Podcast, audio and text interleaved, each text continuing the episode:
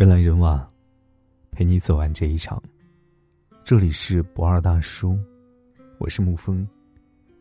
今天给您分享的文章是：我屏蔽了晒婚纱照的女同学。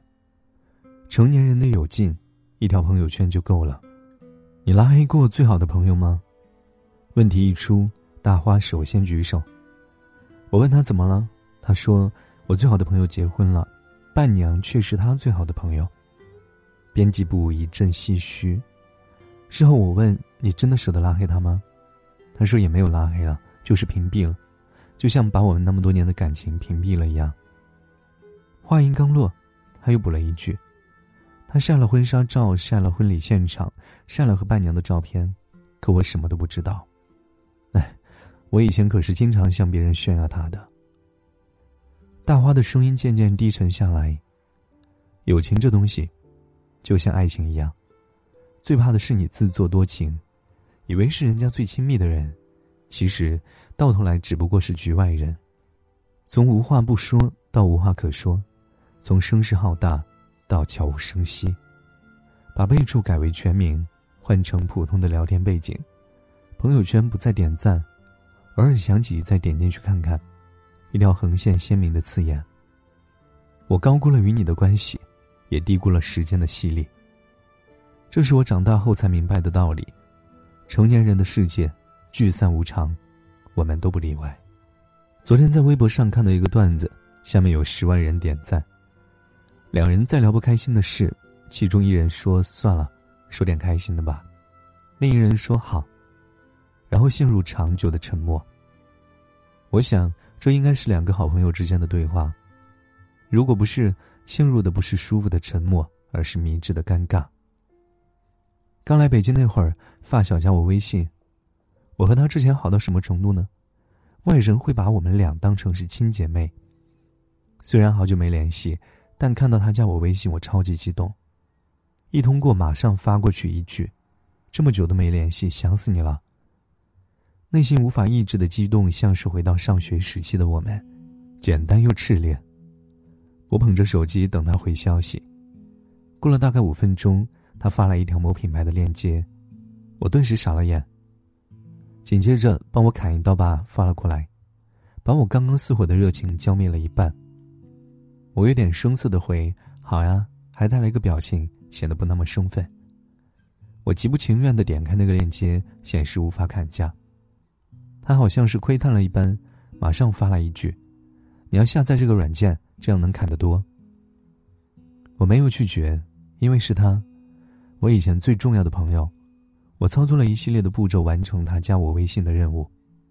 我回消息，好了哈。然后我在这边期待着我们接下来的谈话，聊聊过去，聊聊现在。等了很久，他只回了三个字：“谢谢你。”我突然一怔，说不出话来。谢这个字忽然让我明白了闰土喊鲁迅那声“老爷”意味着什么。再后来，他都直接甩过来一条链接，没有一句话。我们的聊天界面变成了一个毫无感情的砍价机器。再之后，他发的链接我再也没有回复过，我们也很默契的退出了对方的圈子，成了最熟悉的陌生人。想想还是有点苦涩，我们终究没有逃过时间的操控。各自越走越远，再也不会有交集。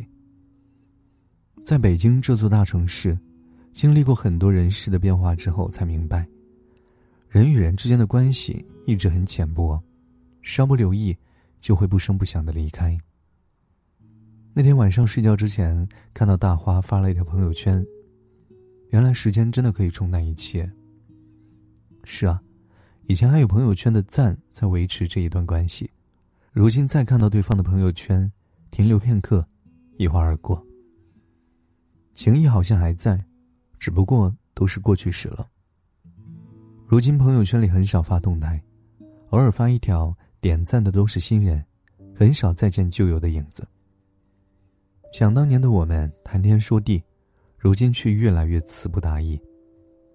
圈子不同，话题不同，形同陌路，好像是迟早的事情。你有该认识的人，我有该走的路，我们都有自己要感受的人生。如果不能同行，就拿着剩余的真心祝福吧。最好的朋友变成陌生人是种什么感觉？失去分享的欲望是散场的开始，深以为然。看到一个好笑的东西，想象以前顺手分享给他，发送的那一刻停了下来，想想还是算了吧，瞬间按了返回键。有了不开心的事，宁愿自己安慰自己，也不愿再跟他提起。两人之间犹豫的那一刻，说明关系已经有所顾虑了。前同事小米曾发过一条有故事的微博：十五年的感情，占据了我人生近二分之一的时间。只因一次争吵，让这么宝贵的感情出现了瑕疵，想想真的可惜。现在一起分享的不再是你，一起吐槽的不再是你，真的亏大发了。以至于我现在很少通过好友验证，因为极小可能会成为朋友。与其在列表里躺尸，还不如不认识。对于那些失去的朋友，有时虽然会耿耿于怀。但现在已经能做到心静如水了，这也算是一个人的成长吧。对此，经历过的人一定明白其中的感受。如果两个人最终道不同不相为谋，好聚好散，是最好的结局。不用刻意去追逐，也不要太执着于过去，更不要怨恨曾经那个要好的人。毕竟，从真心对待一个人，对方是值得的，毫无怨言的。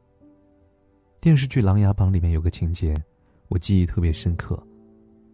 梅长苏罔顾朋友情谊，借萧景睿生日揭开残忍的真相。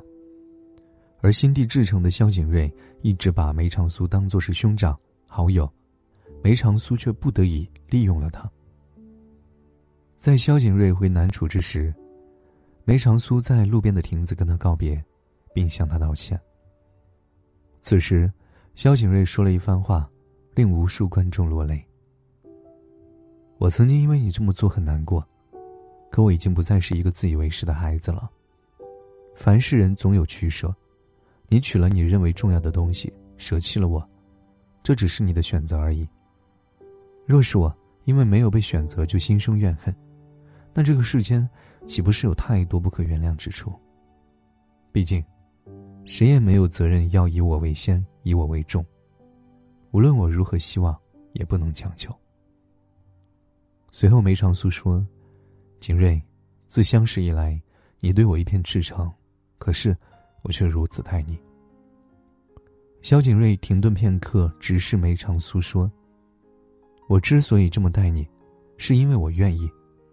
若能以此换回同样的诚心，固然可喜；若是没有，我也没有什么可后悔的。”有人说。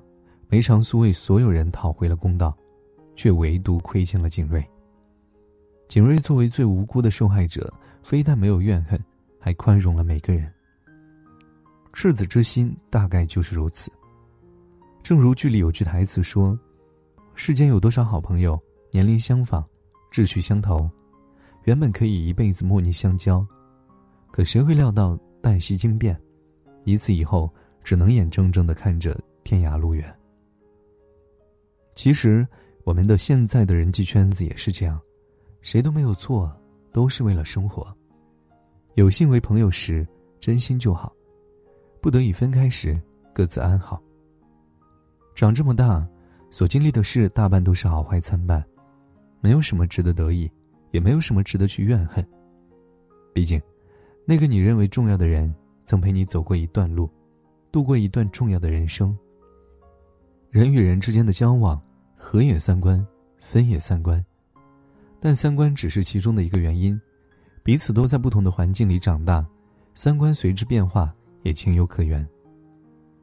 木心曾说：“童年的朋友如同童年的衣裳，长大后不是不愿意穿，是无可奈何了。”成年人的友谊本来就是阶段性的，有得有失才是正常的人生。圈子虽小，朋友二三。聊得来，舒舒服服，已是最好的状态。真正好的关系，从来不需要刻意，也无需强求。我们都在成长，一路上要遇到各种各样的人，而自己身边的位置就那么多，进来一个，必然会离开一个。然而，注定一路同行的人，任世事如何变迁，依然会默默守护。高晓松与老狼之间的感情为大多数人称羡。两人相识于大学，志同道合。高晓松写《同桌的你》，老狼演唱，一首校园民谣红遍大江南北，从此奠定两个人在乐坛上的位置。之后，两个人各自在自己的领域选择了不同的人生。老狼更注重家庭，时不时演出。相比之下，高晓松则活跃在大众面前。在名利圈里待久了，待舒服了，难免忘了一开始的初心，惹火上身。二零一一年，高晓松酒驾造成追尾事故，被拘役六个月。在很多人避之不及的情况下，只有老狼经常去看他，陪他聊天，跟他谈心。出狱之后，老狼清楚高晓松的性子，直接塞给他十万块钱当生日礼物。我去年演出比较多。而你在里头吃糠咽菜呢，比较苦。你一手花钱大手大脚，没钱了我养你。之后两个人把这件事笑着说出口。二零一六年，老狼登上《我是歌手》。节目组曾找过他两次，都被他拒绝了。后来才知道，这次来是因为高晓松给他打了电话。去吧，你得让人家知道，中国音乐不是从选秀才开始的。远在选秀之前就有无数优秀的作品，你出来让大家见识见识，不然的话，年轻人都以为我是一说相声的。在最后的帮帮唱环节，高晓松专门去烫了头发，跟老狼在台上唱《睡在我上铺的兄弟》，两个人一起摇滚，回忆青春。老狼说高晓松仗义有趣，他能带我干我想干但不敢干的事，玩乐队，出唱片。都是他带着我。高晓松谈起老狼，要是没他拽着，我更不知道在名利场里打滚我会打成个什么样。一起合作的很多人是搭档，是好伙伴，只有老狼是朋友，是兄弟。真正的朋友就是如此，有事互相麻烦，互相惦记，没事偶尔联系，各自美丽。你在你的领域努力，我在我的领域努力，他日相见。我们眼前是同一高度的风景，得到的却是双倍的荣誉。山河故里说，每个人只能陪你走一段路，迟早是要分开的。面对并非一厢情愿的分开，我们该如何对待生命里的渐行渐远呢？最好的答案是，对生命而言，接纳才是最好的温柔。不论是接纳一个人的出现，还是接纳一个人的从此不见。殊途同归是偶然，背道而驰，才是告诉他，你曾经可是我拿得出手的喜欢。好了，今天的文章就给您分享到这儿。如果你喜欢的话，可以在文字下方点上一个再看，或者将其分享到朋友圈。我是沐风，晚安，亲爱的朋友们。那天黄昏开始飘起。了白雪，忧伤开满山岗，等青春散场。午夜的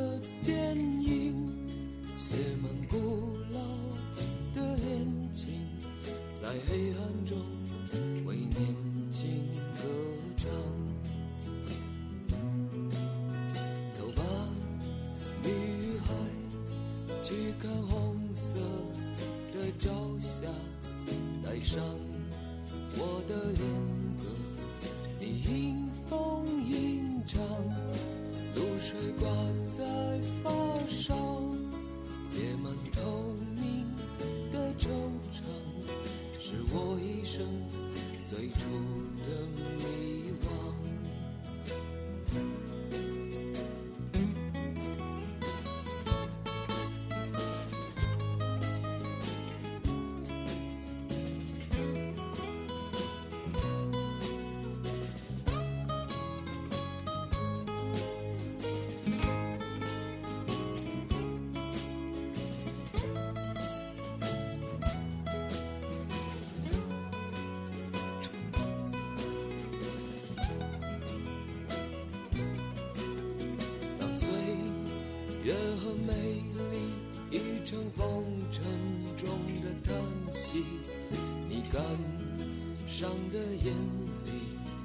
就是泪滴相信爱的年纪没能唱给你的歌曲让我一生中常常追忆。